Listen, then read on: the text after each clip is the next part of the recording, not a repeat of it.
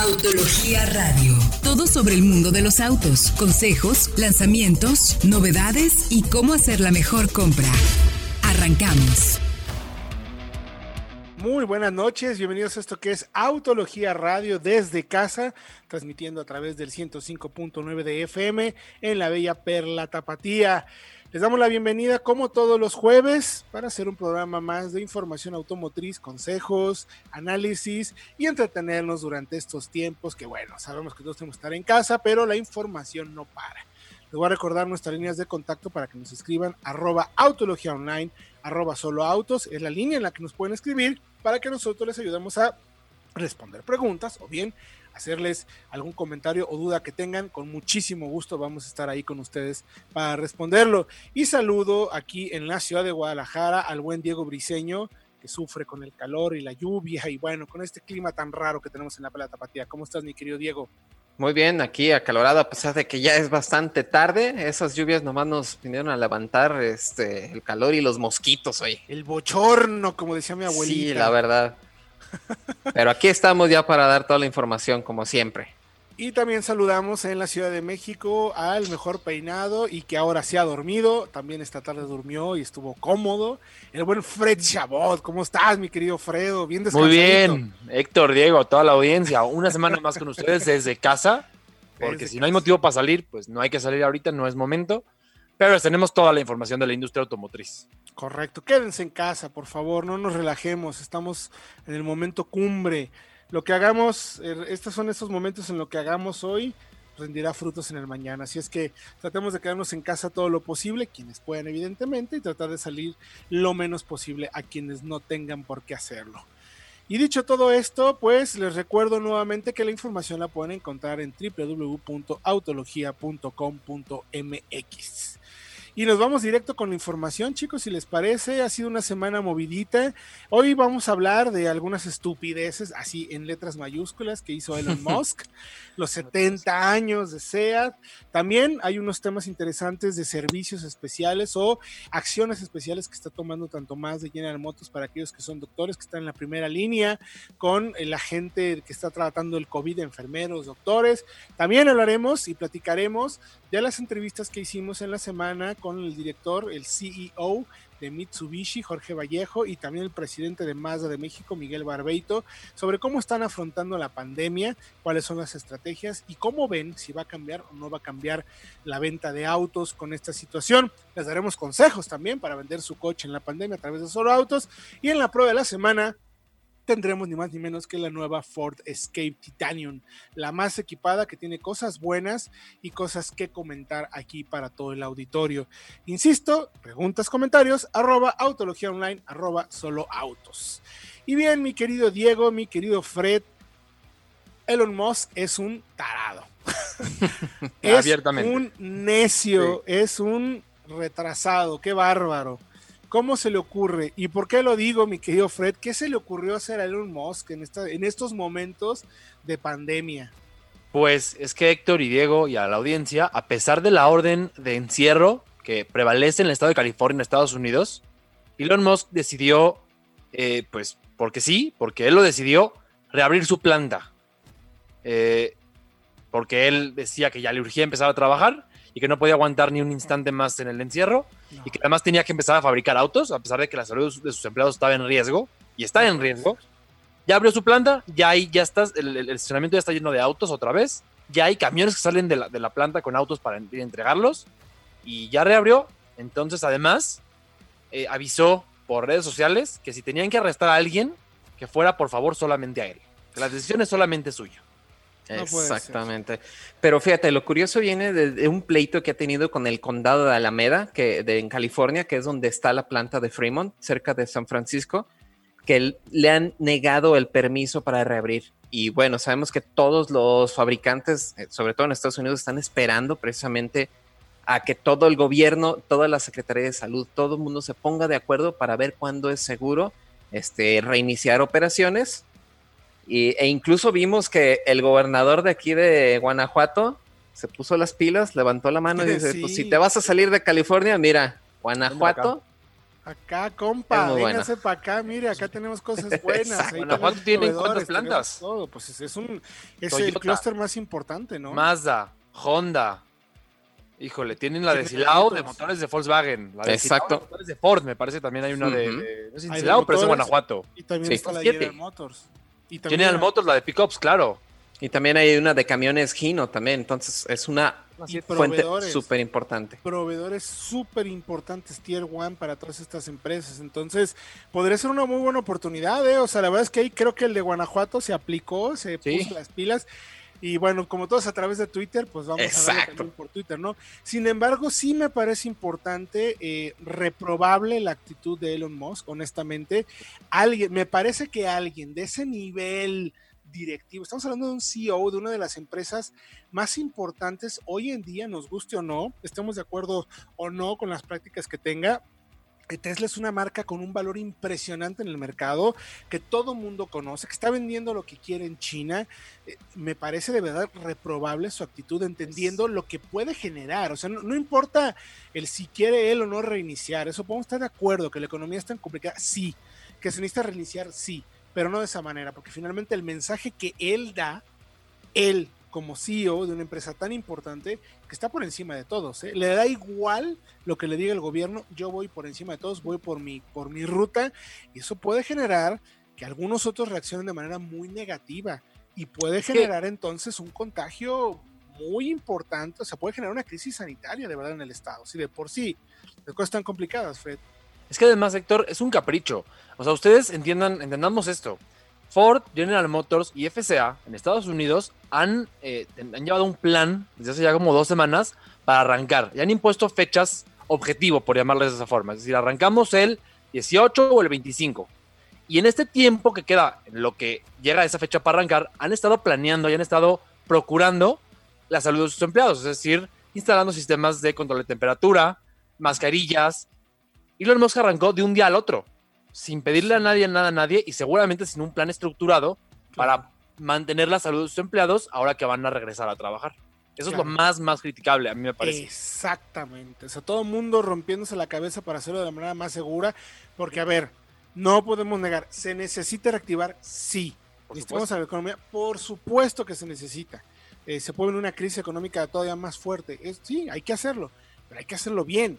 ¿Qué están haciendo las marcas aquí en México? Están dialogando, están sentadas para negociar y platicar con el gobierno y llegar a un acuerdo en donde el gobierno, iniciativa privada, estén realmente contentos de la manera en la que se va a hacer. Se va a hacer de manera escalonada, van a poner todos los filtros que mencionas mi tío Fred eh, y al final a ver, o sea, llegar a abrir y lo que nos lo que hemos platicado, ¿no? Lo que nos dijo el presidente Motors, el presidente Nissan, el presidente de, este más, todos, nuestro valor más importante en la empresa son los empleados. Sí, además, ellos hay que cuidarlos, ¿no? Una, una no tenemos tiempo porque. Sí, dale, adelante. Una, una es un, detallito más. Eh, Elon Musk está evaluado él en 38 mil millones de dólares. Ay, no. Entonces yo supongo que puede aguantar unas semanas más su empresa si, es, si de ello depende la salud y, la, y el bienestar de sus empleados. O sea, es ya, ya se trata de vidas humanas, no de dinero. Que claro tiene valor, pero no, nunca jamás como una vida humana. No, es que a ver, yo creo que el gran problema que tenemos en todos los países es que no hay información muy clara de cuántas personas están sufriendo o están muriendo por la pandemia. Entonces, al no tener un dato claro y preciso, pues no podemos estar tomando decisiones tan unilaterales. ¿no? A mí me parece, de verdad, lo digo eh, con dos palabras, una irresponsabilidad y un capricho muy vergonzoso. Me parece penoso que alguien del nivel de él haya tomado una decisión así. Pero bueno, así las cosas, así el señor Enosmog siempre, siempre en crisis, siempre con los reflectores, así le gusta trabajar. Pero bueno, nosotros vamos a ir a música, algo un poco más alegre. Y regresando les platicaremos de qué están haciendo las demás marcas en México, cómo ve en México el tema de la pandemia, qué están haciendo algunas para ayudar al primer frente de batalla que son los doctores, aquí en Autología Estamos de regreso ya en Autología Radio 105.9 de FM y si ustedes quieren escucharnos fuera del aire, es decir, a través de sus dispositivos móviles, digamos en el podcast, eh, ¿A dónde nos pueden ver, mi querido Diego Risueño? ¿Dónde nos pueden escuchar, más bien dicho? Pues está muy fácil. Tienen muchas opciones. Eh, puede ser a través de Spotify, a través de iTunes, a través de Podomatic. Creo que también ya estamos en Google Play. Así que busquen soloautos.mx. Sí, ¿no? Eso, eso dijo.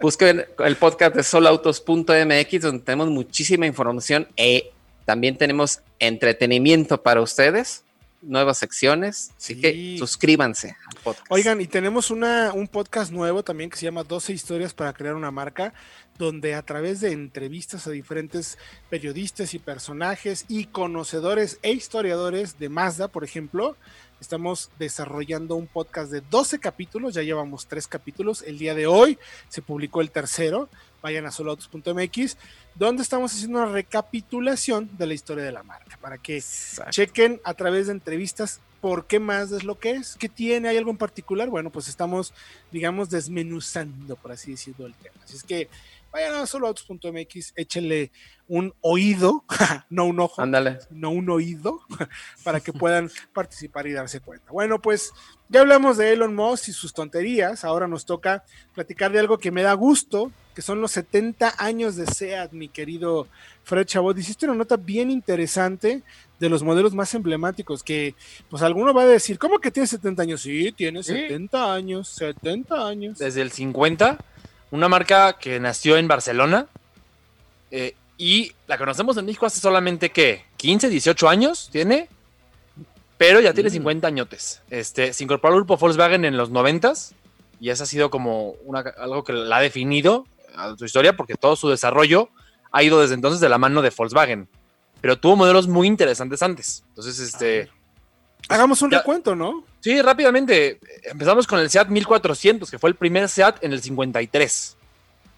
Y además estrenó la, fábrica de la zona franca de Barcelona, en entonces con 925 empleados en ese momento. Mm. Un motor 1.4 litros, de 44 caballos de fuerza, que era capaz de alcanzar 120 kilómetros por hora en un sedán amplio y confortable. Ahí está, corriendo y grabando. Vámonos, Fred. Una, dos, tres, va. Pues sí, y una de las grandes innovaciones del 1400 fue que la estructura era un monocasco, una época en la que se usaba más un chasis de largueros y travesaños con una carrocería atornillada por encima.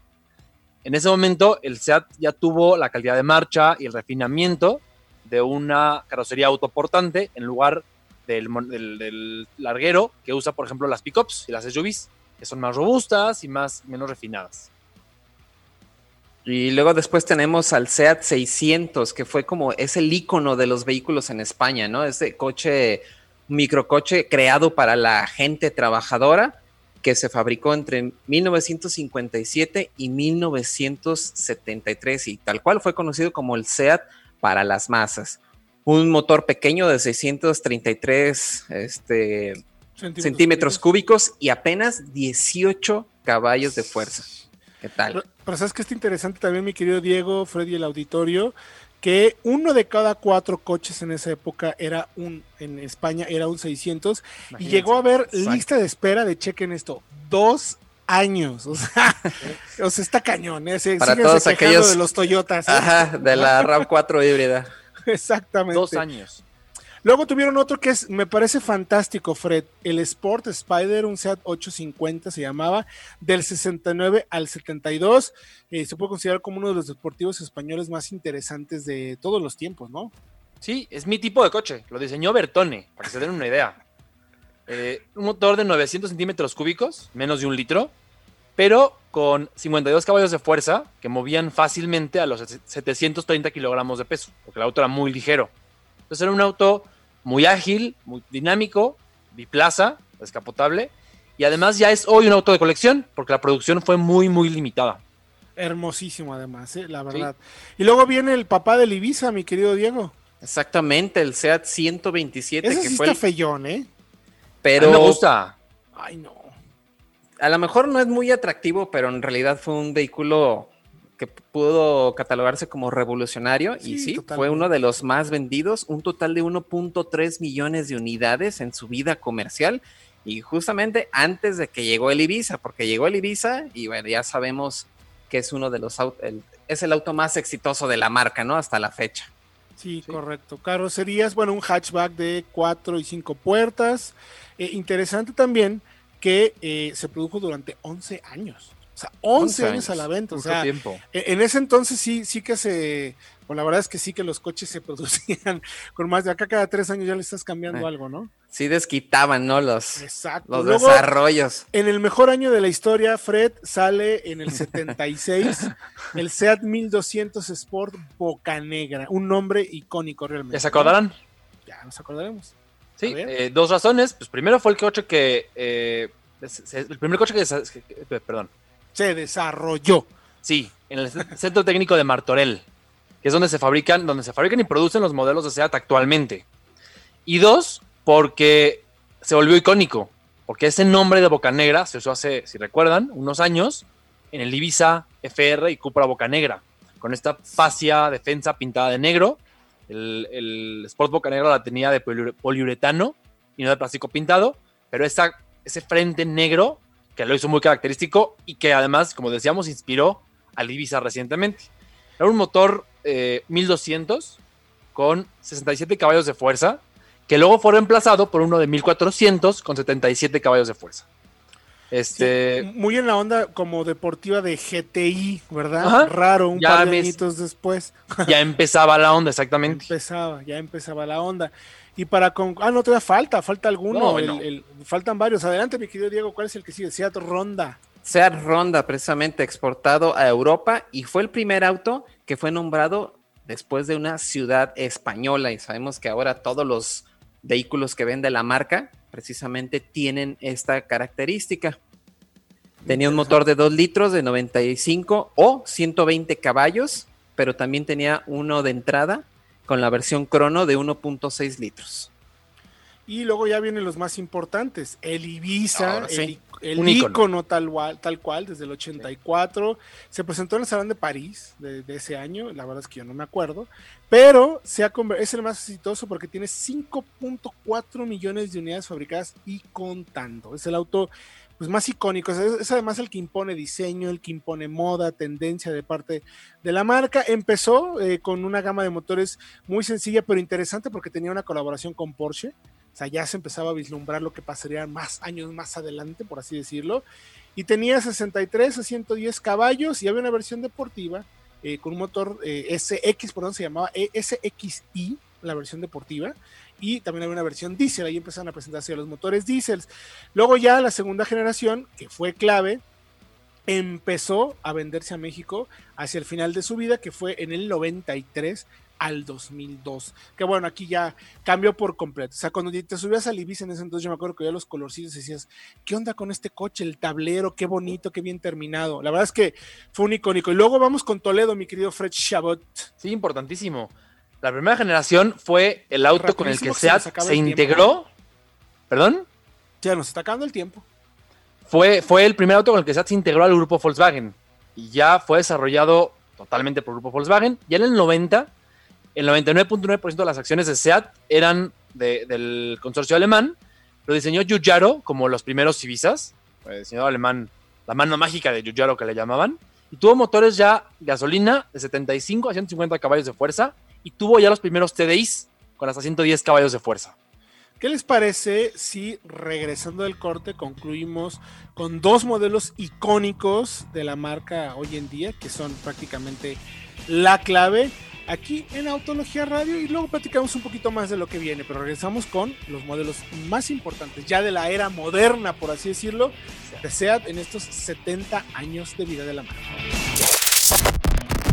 Eh, Estamos de regreso ya en Autología Radio, arroba Autología Online, arroba Solo Autos. Escríbanos, coméntenos y les vamos a ayudar a tomar la mejor decisión de compra o tenernos bien entretenidos en esta situación de pandemia, que todos tenemos que estar en casa. Recuerden que es nuestra responsabilidad. Si podemos quedarnos, quedemos en casa. Estamos hablando de los 70 años de SEAT, hablamos de los modelos más icónicos y ahora nos toca ya la era moderna, mi querido Fred Chabot, una nota muy interesante. Estás hablando de Toledo. Vamos a Así concluir es. un poco con Toledo, que nos faltó dos, tres cositas ahí que mencionar importantes, mi querido eh, Fred Chabot. Pues sí, la primera generación estuvo en los concesionarios hasta el 98. Fue cuando terminó su ciclo de vida.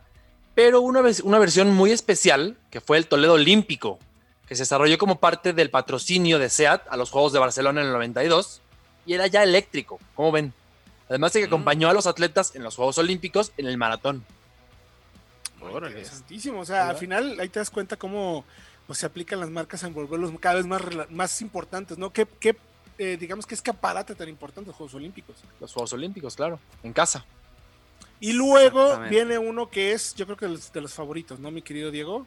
Exacto, otro icono de la historia, tal cual, el Seat León, que apareció precisamente en 1999, cerca del 50 aniversario de la marca, de la marca, perdón, y que fue el que estrenó la nueva identidad de la marca, la cual conocimos en México. Y estuvo eh, basado precisamente en el auto favorito de Europa, que es el Golf de cuarta generación, utilizando la plataforma PQ34 de del grupo Volkswagen con versiones deportivas con hasta 180 caballos de motores turbo 1.8 de 5 válvulas por cilindro, o sea, un carrazo tal cual. No, hombre, me acuerdo del Cupra R, a mí me tocó hacer pruebas ya de ese coche. No saben lo que era ese auto, la verdad, ¿eh? O sea, esa época con el, era la época del GTI, que el GTI no era tan bueno, pero estaba este Cupra y luego estaba el S3 de Audi. Ay, Dios. Era, era un coche muy similar. Híjole, qué De hecho- maravilla de motor ese 1.8, ¿eh? Qué chulada, en serio. De hecho, esta primera generación de León fue la que también destacó por tener motores V6 incluso en Europa Ujú. y fue el primero con tracción integral eh, como opción. No llegó a México, pero la ofreció y con caja manual de seis marchas. Exacto. Entonces Entonces- era una, un desarrollo súper interesante. Y bueno, y sabemos que estamos en espera a la nueva generación, que es la cuarta ya del León, la cual esperamos que llegue para el segundo semestre a nuestro país, ya basado en la nueva arquitectura MQB Evo del grupo Volkswagen, que también este, da sustento al nuevo Golf 8, con tecnología híbrida, conectividad y con un diseño que realmente nos ha gustado muchísimo. Sí, totalmente de acuerdo, totalmente de acuerdo. O sea, de verdad, autos icónicos. Y vámonos rapidísimo, ¿con qué concluimos ya? Con el último, la, la bienvenida a la era de subs, la Teca, por supuesto, en 2016. Una ofensiva que arrancaba en el segmento, un segmento muy importante en ese momento y hasta ahora. Y ha recibido varios premios internacionales. A nosotros nos fascina esta camioneta, nos parece de verdad eh, muy buena dinámicamente, materiales, es fantástica. Y las cifras de ventas, lo más importante es que han excedido lo que se esperaba en cuanto a ventas. Y eso ha motivado a SEAT a ofrecer más y más SUVs. Eh, tiene versiones incluso ya de, de la marca Cupra. De hecho, fue, la- fue el coche con el que se estrenó la marca Cupra, Es con variantes de 300 caballos de fuerza, tracción integral y caja de 7 marchas de doble embrague. Y la verdad, un muy buen producto que seguramente eh, ha, permitido, pues sí, tal cual, que se desarrolle eh, con mayor fortaleza, digamos, esa gama. ¿no? Ya tienen, ya tienen Arona, ya tienen Ateca y ahora se van también con la grandota, que siempre se me olvida el nombre de la gigante. ¿Cómo se llama? Tarraco. ¿Cuál? La Tarraco. Tarraco. Uf, yo y mis Sí. nombres, pero bueno. Pues así los 70 años de SEAT, vayan a www.autologia.com.mx para que puedan verlos más a detalle. Oigan, y ahora que estamos ya con este tema de pandemia, de situación complicada, hay dos marcas que están haciendo cosas que me parece muy importante destacar y que platiquemos, que son SEAT, perdón, que son Mazda y General Motors, el grupo General Motors con sus cuatro marcas para apoyar a los doctores, a los que están en la primera línea, se le llama así, de guerra contra el COVID. Y vamos primero, si quieren, con Mazda, que está ofreciendo cambio de aceite gratis a cualquier auto con menos de 60 mil kilómetros, no importa la marca, siempre y cuando sea un vehículo que pertenece a un doctor, a una enfermera, camillero, alguien que trabaje en el sector de la salud y esté en la primera línea de batalla. Simplemente hablas y dices, necesito hacerle el cambio de aceite a mi coche. Sí, perfecto, véngase a tal hora. Llegas, le hacen el cambio y te lo regresan. No te cuesta un peso. Un solo centavo no tienes que pagar. Pero la marca lo está pensando y los distribuidores principalmente como un pequeño aporte a la sociedad para tratar de ayudarles, reconocerles el trabajo que están haciendo. Lo cual me parece, la verdad, muy, muy bueno, chicos. No sé qué piensan ustedes. Sí, es una muy buena ayuda y bueno, solamente el propietario debe ser quien solicite el servicio, debe mostrar una identificación que lo acredite como empleado del sector salud y, como ya comentaste, el vehículo no debe de exceder los 60 mil kilómetros y con eso. Con eso nada más. Me parece de verdad loable. O sea, honestamente, creo que está bien que la marca haga eso y pues eche la mano. Luego tenemos a General Motors que lanzó una iniciativa que se llama Héroes en Movimiento, que es precisamente para apoyar a los profesionales en medicina y enfermería. Es una iniciativa para reconocer al personal eh, a través de las marcas de Chevrolet, Buick, General Motors y Cadillac, que a través con GM Financial ofrecerá pues múltiples beneficios como precios preferenciales, planes de financiamiento con valores agregados en la compra de cualquier vehículo. O sea, la verdad es que son cosas muy, muy buenas para, para ayudarle a la comunidad, ¿no? Exactamente. Pues, Interesante. Así es como las marcas, este, en este caso Mazda o General Motors, dan su granito de arena. Aparte de que, por ejemplo, sabemos que General Motors está este, fabricando cubrebocas quirúrgicos ahí en Toluca. También está apoyando a todo el personal que está en esta lucha en contra del coronavirus. Sí, interesante la propuesta. muy ah, interesante. Adelante, mi querido pues, Dos marcas que han estado con México ya mucho tiempo y que aquí se nota el apoyo de una empresa al país y a la gente que la, que la ha, digamos, apoyado tantos años. O sea, lo demás me parece también ambas. Lo demás dando, dando servicio a autos que no son suyos. no, pueden incluso no ser fácil. Y aún así lo han propuesto. Exactamente. Creo que ese es un punto interesante, como bien lo mencionas, mi querido Fred. Pueden no ser fáciles. Entonces, pues ahí vale mucho la pena reconocer el trabajo de ambas. Digo, también hay otras marcas que están haciendo extensión de garantía, que están haciendo algunos eh, extensión de costo. Por ejemplo, lo que nos comentaba Mitsubishi, que igual empezamos a platicar un poco ya. Tuvimos esta semana la oportunidad a través de los lives de platicar con el presidente de Mazda, Miguel Barbeito, y el CEO de Mitsubishi, Jorge Vallejo, acerca de las estrategias o lo que están haciendo las marcas para poder eh, ayudar en este caso de pandemia a los clientes, ¿no? Cómo captar clientes de manera diferente, cómo continuar con ello, que no es, no es algo fácil en este, en este momento, en esta situación, ¿no? Sí, tal cual, y pues ahí tenemos, también nos contó precisamente acerca de su visión del, del arrendamiento, ¿no? Que sabemos que es una de las herramientas que podría impulsar a la, industria después de la pandemia y que podría ser una muy buena herramienta este, si logramos cambiar ese concepto que se tiene de la propiedad del vehículo y también, como ya hemos platicado con los demás, el marco legal para que esto pueda ser útil para todo mundo y nada más para los empresarios, ¿no? Sí, es interesante que me parece todos los directivos de marcas con los que hablamos coinciden en eso, Diego, Héctor quieren impulsar y ven, ven un, futuro para el leasing en México. De hecho, tal cual, eh, Paco Garza de GM nos respondió que si él le hubiera podido cambiar en este momento lo que hizo hace dos años, lo que se hizo hace dos años, habría sido vender más coches por leasing en este momento, porque entonces hoy estarían renovando esos, esos este, arrendamientos y tendrían pues, mejores ventas. Tal cual.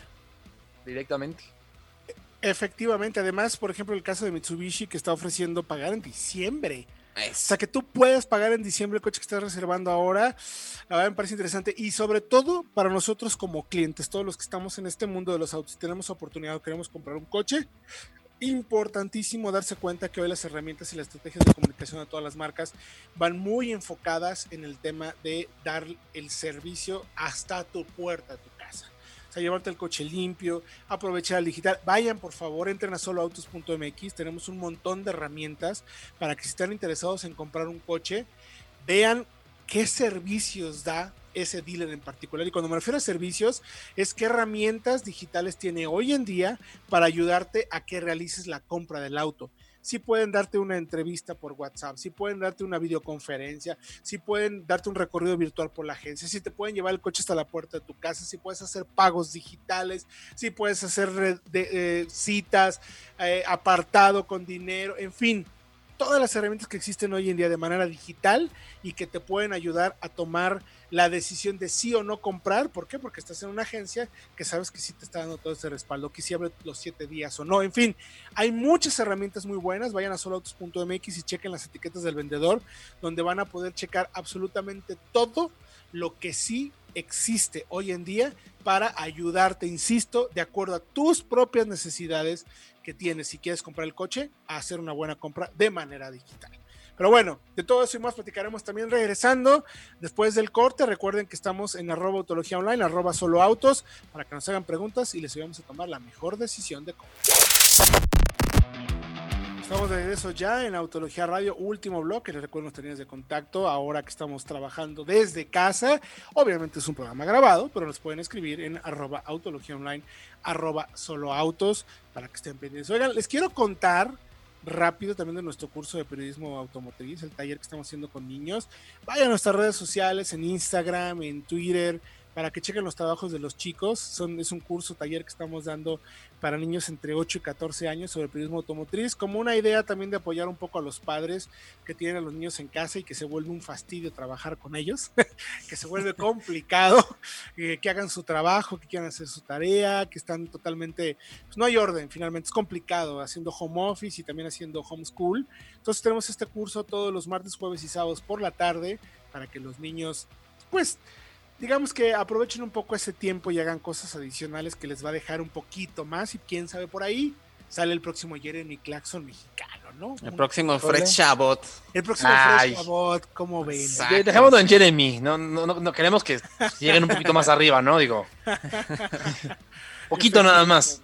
No, pero la verdad está muy interesante. Hay niños súper aplicados que son ¿eh?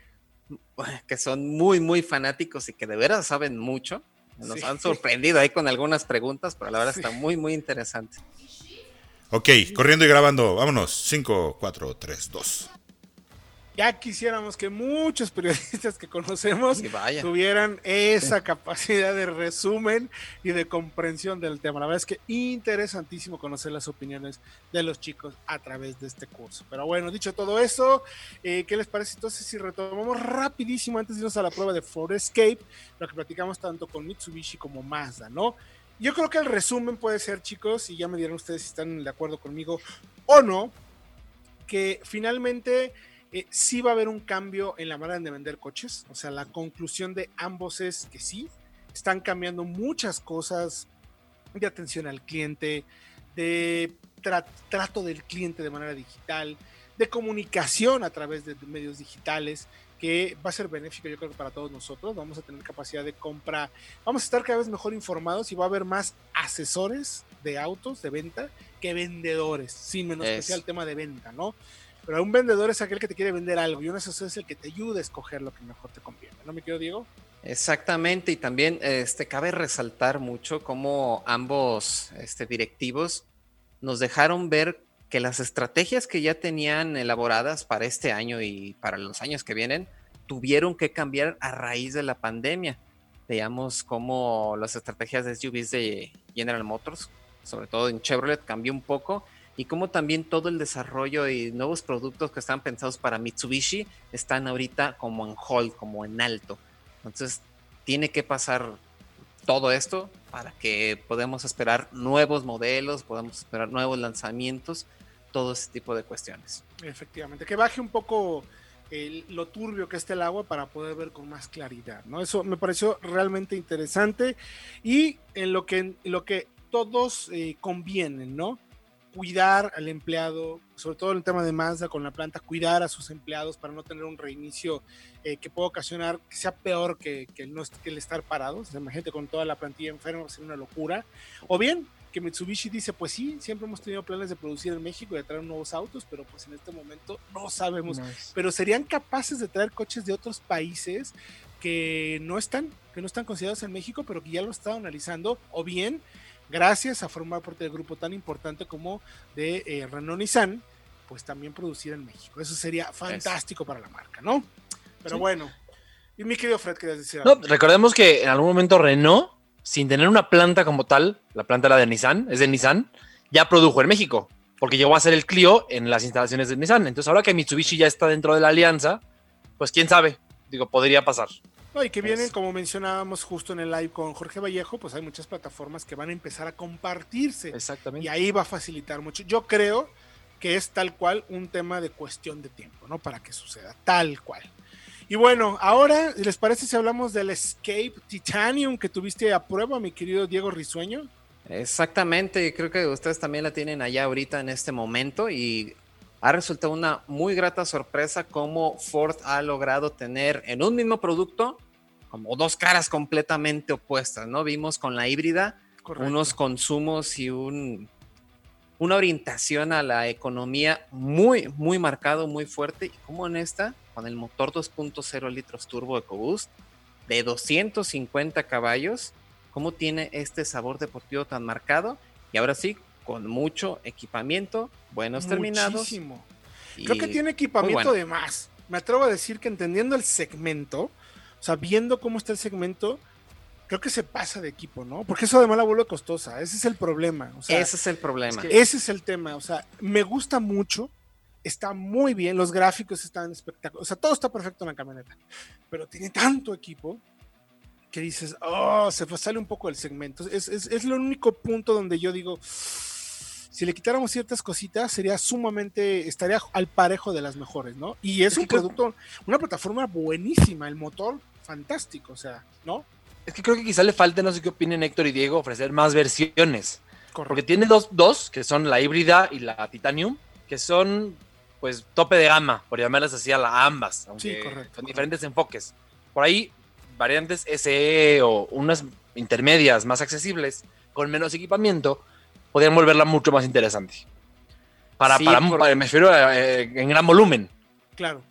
Eso, porque Vemos en la híbrida, por ejemplo, que el tren motriz está súper bueno, el paquete de baterías de iones de litio pues es más caro que unas de, de las convencionales y aún así le falta, por ejemplo, no tiene luces LED, pero sí tiene un techo panorámico, o sea, es una cuestión de prioridades un tanto rara, por decirlo así, ¿no? Sí, una composición quizás un poco extraña, ¿no? Sí, lo, lo, lo, veo yo también y lo creo también, como tú mencionas, mi querido Diego y mi querido Fred, versiones. Yo creo que lo que le falta, porque sí, pues, una versión que no fuera turbo, quizás, ¿no? O sea, como nos tenía acostumbrado antes, ¿no?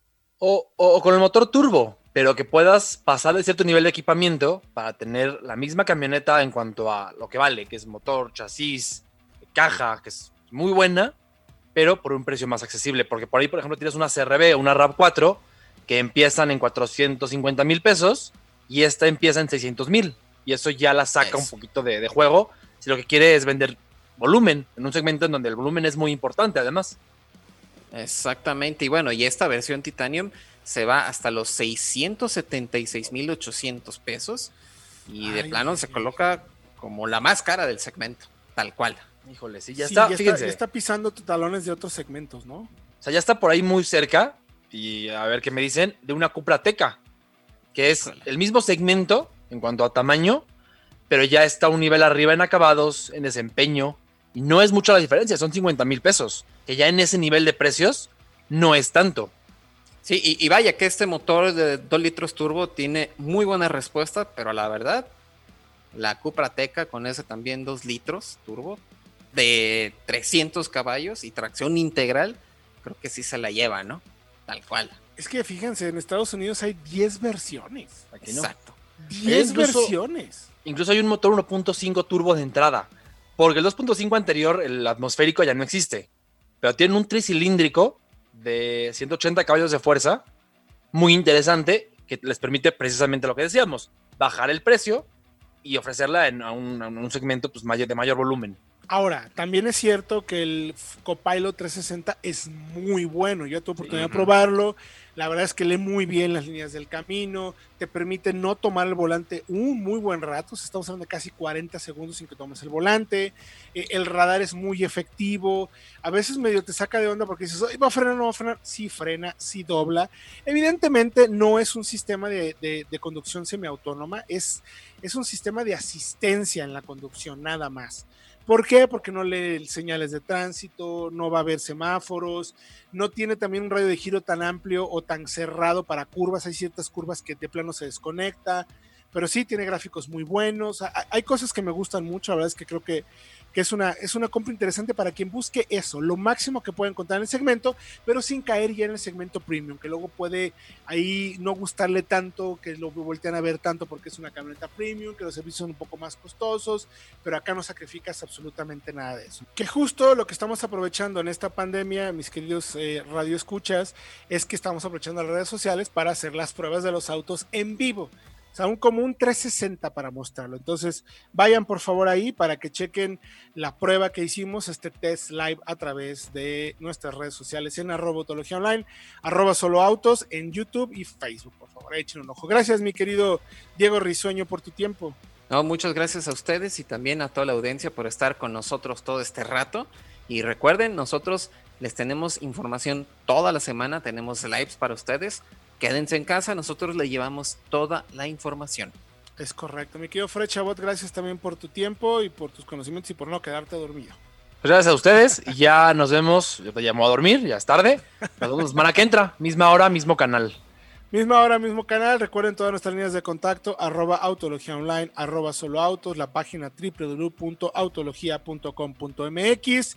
Todas las notas, comentarios y todo lo pueden encontrar ahí, pero los invitamos a que estén pendientes. Lunes, miércoles y viernes, martes y jueves tenemos lives, más o menos como a las siete y media de la tarde con las marcas para platicar de todo este fascinante mundo de los autos. Próxima semana tendremos lunes una muy interesante con Yeito y el miércoles con AMDA de México, para que estén pendientes. Recuerden, quédense en casa si pueden, que nosotros les vamos a llevar la información a través de esta plataforma aquí en Autología Radio.